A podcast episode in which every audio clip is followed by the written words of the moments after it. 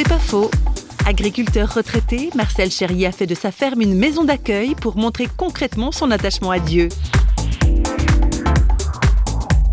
Oui, l'attachement à une éthique, voilà, une éthique chrétienne.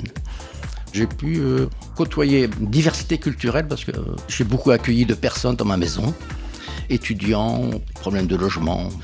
Ayant la chance d'avoir de l'espace, une, une grande maison, donc j'en ai fait profiter d'autres. L'important, c'est d'essayer de vivre le royaume euh, de Dieu avec les gens qui m'entourent, qu'ils soient blancs, euh, noirs. Euh, vivre une éthique. Voilà, c'est une, une, éthique de, respect de l'eau, de, partage, d'entraide. C'est partager une foi en Dieu, puis c'est partager l'amour du prochain. Ce sont des grands mots, mais on, on essaie quand même de les traduire en actes. Voilà. C'est pas faux, vous a été proposé par Parole.fm.